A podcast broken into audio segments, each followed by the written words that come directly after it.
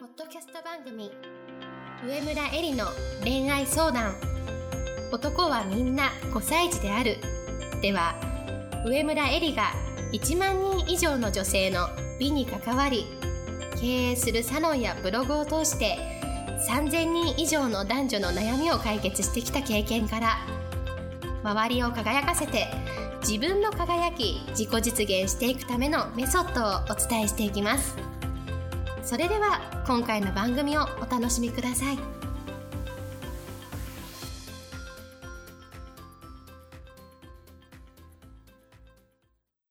こんばんは、上村えりです。今日も、ポッドキャスト、上村えりの恋愛相談、男はみんな5歳児であるを始めたいと思います。今日いただいている質問をご紹介します。何度もデートをして、いい雰囲気になっているのに、付き合ってと言わない男性、どうして言わないのだと思いますか？言わない男性にもいくつかタイプがあるのでしょうか？大人になると付き合ってと言わないのが一般的みたいなお話もありますが、エリさんとしてはどう思っていますか？もし自分が付き合いたいなら自分から言うのが選択肢としてはいいのでしょうか？というご質問をいただきました。今日のテーマは付き合ってと言わない男性への対処法ということでお話をしていきたいと思います。まずですね、付き合ってと言わない男性には3つのパターンがあるんじゃないかなというふうに思っています。まず1つ目のパターンは、可能性を残しておきたい男性の本能ということです。えー、私たちの肉体はですね、遺伝子の乗り物なわけですね。で、その男性はその肉体的特徴から本能として数打てば当たるというのがあります。女性は一度妊娠をしてしまったら、10ヶ月、そして子供を育てる時間は、えー、他のですね、遺伝子をあの自分の体の中に入れて、あの子孫を残すということができないけれども、男性は毎日でもですね、まあ、可能性を残すことができると。で、多くの女性と可能性を持て持てる、その可能性を残しておきたいというのが男性の本能としてあるわけですね。なので、自分から付き合ってというのは自分の可能性を自分で自ら自分の首を絞めることになる。自分の可能性を狭めることになるわけです。なので、あの、男性からしてみれば付き合ってと言わないということは自分の可能性を残しておきたい。そういう男性の本能があるのかなと思います。でもそんな男性の本能でも絶対にこの女性をゲットしたいと決めたら何としてでも手に入れようという本能もあるわけなのでそれがあの発動された時は付き合ってという言葉が男性の口から出てくることもあると思います。でもその言葉を引き出すには相手の男性にとって自分がそれほど魅力的な女性になる必要があるということです。で、二つ目のパターン。傷つくのが怖い過去のトラウマ。ということで、男性はコンサバティブな生き物です。そしてプライベートを傷つけること傷つけられることを最も嫌います。だから自分が恥をかいたり、心が不要に傷つく可能性を避けるようにして生きています。だからこの女性が素敵だなと思ってもどんどんアプローチできる女性っていうのはすごく少数派で多くの男性は相手の女性が自分にも好意がある自分のことも好きだという確証を得た上で行動に起こすというのが一般的な男性だと思います。で、じゃあ、相手の女性が自分にも好意があるかどうかの確証っていうのはどういうところからあの見つけられるかっていうと、例えば自分の話を笑顔で聞いてくれるとか、メールの返信にハートマークの、ハートマークの絵文字があるとか、頑張ってねとかの励ましの言葉があるとか、まあそういう、まあ、ライトなところから、二人きりのデートの誘いに乗ってくれるとか、肩が触れ合うとか腕をつかむとか軽いこうボディタッチがあるなど。男性からしてみれば二人きりの誘いに乗るとか軽いボディタッチがあるとかは言葉にしてないけれども好きと言ってるのと同レベルなわけですね。だからそういうことがあると相手の女性も自分のことが好きなんだと。あ両思いなんだと。思って告白しても絶対に OK をもらえると。いうふうに思ってですね、告白するわけですよ。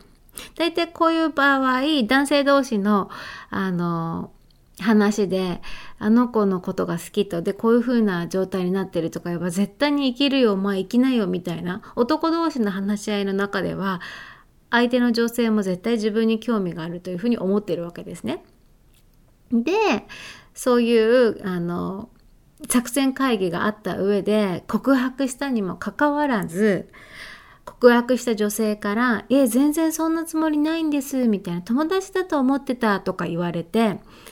男性からしてみれば「は？あ?」みたいな「何それ?」みたいな「え友達にもそういう態度取るの?」みたいな「ありえない女って怖い女って全く理解不能」みたいな感じになるわけですね。でこういう経験が積み重なっていってその過去のトラウマによって一位の女性にアプローチして振られるのが怖くて振られるよりも孤独の方を選んでしまうということが現実にたくさん起こってるんじゃないかなというふうに思います。で、男性が女性の態度について好意があるとか好きと勘違いしてしまう理由っていうのは女性の本能的行動にあるわけですね。で、そこをご説明するとどういうことかっていうと女性はあの一度自分の中にですね男性のあの精子を受け入れたらそこから妊娠して出産して子育てをするまでに約1年半から2年かかるわけであの女性にとって何が一番大事かっていうと最も優秀な最高の遺伝子をゲットするっていうことが女性の本能の中で一番大事なわけですね。で一つの可能性から最高のものっていうのを選び取るよりも100の可能性から最高のものを選び取る方が可能性が高いじゃないですか。なので女性は一人でも多くの男性の気を引いてその中から最高の遺伝子をゲットするというものが組み込まれてるわけですよ。なので、こういうさりげない仕草とか、男性の気を引くコミュニケーションが天才的に上手い女性が多いわけですね。それで男性はこういう女性の本能的コミュニケーションに騙されてしまって、自分のことが、自分のことだけが好きだからこういう態度を取るんだと。二人きりの誘いに乗るんだとか、軽いボディタッチがあるんだというふうに騙されて、相手も自分のことが好きだと。相思相愛だと思って告白をすると。そして撃沈をすると。こういうことを若い頃から繰り返してきて、少しいいな、この女性素敵だなと思っても、もう怖くて女性に告白する勇気が残っていないというのがこの2つ目のパターン。傷つくのが怖い過去のトラウマというものです。で、じゃあ3つ目のパターンは何かというと、言葉よりも行動が大事というふうに思っている人たちがいますと。自分の大切な時間を使って会いに来ているんだから好きってことだよと。一緒にいる時間が長いってことは好きってことだよ。みたいに好きという言葉よりもこの行動をとるということはいや好きが前提だからみたいに好きじゃなくちゃそんなことしないよという男性はとても多いと思います。付き合ってと言わない男性を今のように3つの理由に分けたんですけれども多くの場合はこの3つのパターンの複合形だと思います。例えば1の可能性を残しておきたいけれどもこの人となら付き合いたいと思う女性に会いました。だけど2の過去のトラウマでなかなか言い出す勇気がなくて3の言葉より行動を重ねてしまって付き合ってという言い出すタイミングがなくずるずる関係が深ま深まっていくみたいな感じだというふうに思います。なので、この人はパターン1だわとか、そういうことじゃなくて、多くの男性が、あの、いろいろな比重はあると思うんですけれども、この123のパターンの複合形なのかなというふうに思います。それで、ご質問にもありましたように、大人になると付き合ってと言わないのが一般的みたいなお話もありますが、エリさんはどう思いますかということについてなんですが、この付き合ってと言ってほしい。その理由をもう一度自分の中で考えてほしいというふうに思います。で、私の中で2つあるんじゃないかなと思ってるんですが、1つは他人への説明のために付き合ってという言葉が欲しいという人が多いと思います。あの友達とか他の人に「えなんとかちゃんって付き合ってる人いるの?」って聞かれた時に堂々と答えられるために付き合ってという言葉が欲しいんじゃないかと。例えば付き合ってという言葉がないのに一方的に付き合ってる人がいるとかっていうのは自分の中でも自信がないと。誰々に付き合ってる人いるの？って聞かれたら自信を持って「うんいます」っていうふうに答えるためには付き合おうねという言葉が2人の中にあの約束としてあることが大事だというふうに思っているつまり他人の説明のためにその言葉を必要としているという人がいるんじゃないかなと思います。で2つ目は何かっていうと責任の所存を明らかにして安心したい一種の契約のために付き合ってという言葉が欲しい人がいるということです。付き合っているという言葉がある関係性だったら例えば浮気したら相手を責めることができるとかあとは私たち付き合っているのにクリスマスなんてクリスマスを一緒に過ごさないなんておかしいみたいに付き合ってるという言葉に付随するその世間一般の価値観みたいなのがあって例えば浮気をしたらダメだとかクリスマスは一緒に過ごすとかでそういうものを明らかにしてこう安心したい一種の契約として付き合ってという言葉が欲しい人がいるというふうに思います。なので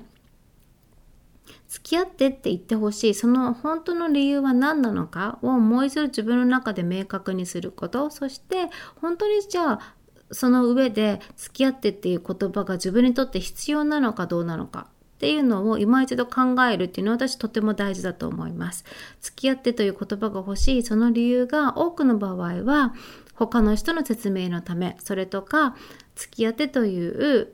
あの関係性が世間一般でどういう関係性なのかというその価値観が欲しいがためにその言葉が欲しいという人も多いと思うんですよね。で私はどういうふうに考えてるかっていうと相手の心は縛れない自分の気持ちしかわからないっていうふうに考えてます。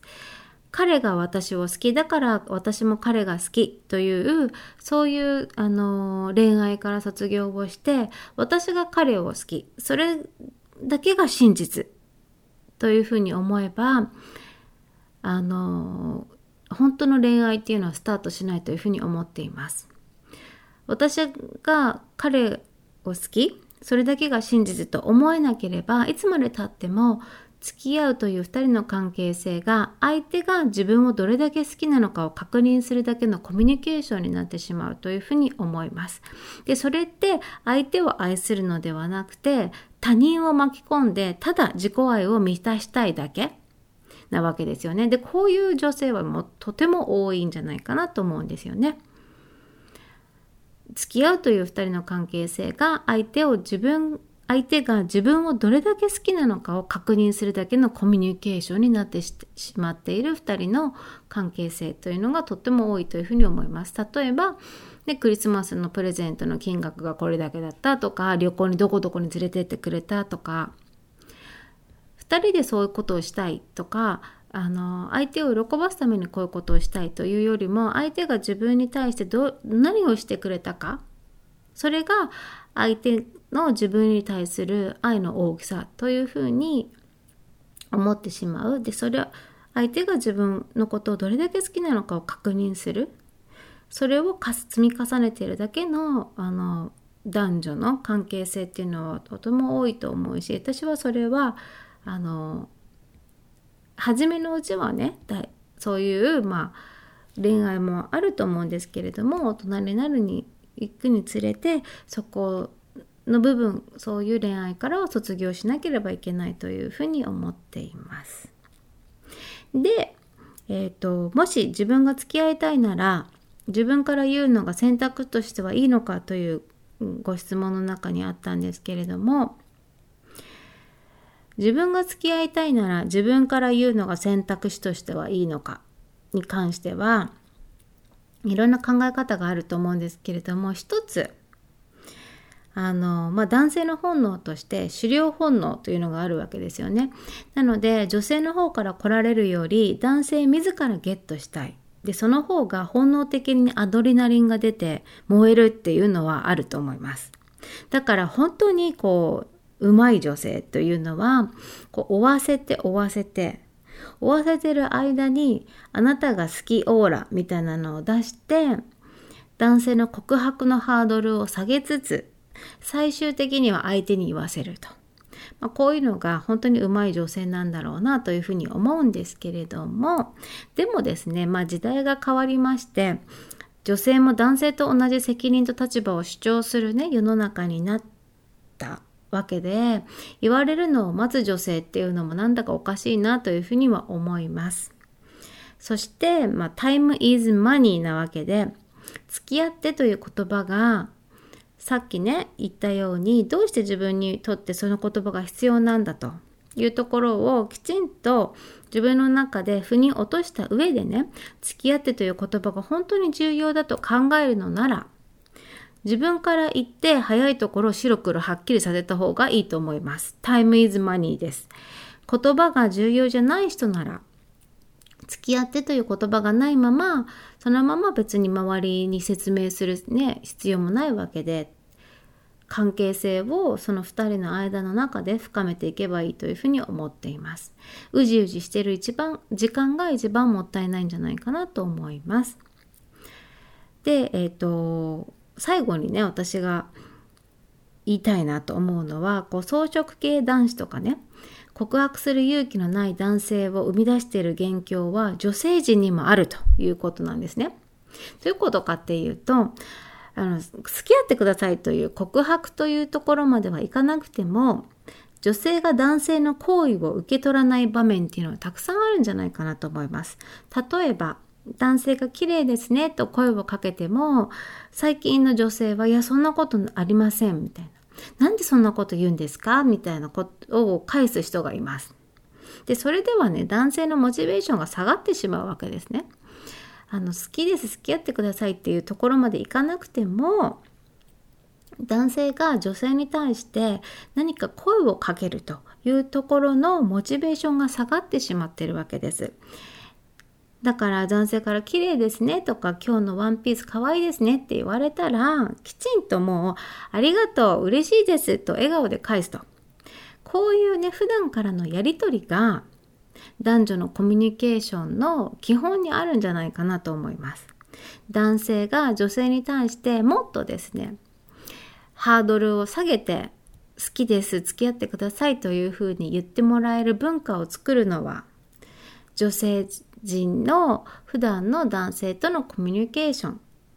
にそこにベースがあるんじゃないかなというふうに思います。なので、えー、付き合ってほしいという言葉を男性から引き出すには明日から男性から褒められたら笑顔でありがとう嬉しいですっていうふうに素直に答えられる女性でいましょうとそういうあの笑顔で答えられる文化をですねまず作っていくことが男性から付き合ってくださいという言葉を引き出すのに重要なんじゃないかなというふうに思います。それでは今日のポッドキャストはこれでおしまいにしたいと思います。また来週も楽しみに聞いてください。本日の番組はいかがでしたか？番組では上村えりに聞いてみたいことを募集しています。ご質問は web 検索で上村えりスペースウェブサイトと検索。ブログ内の問い合わせからご質問ください。またこのオフィシャルウェブサイトでは無料メルマガやブログを配信中です。次回も楽しみにお待ちください。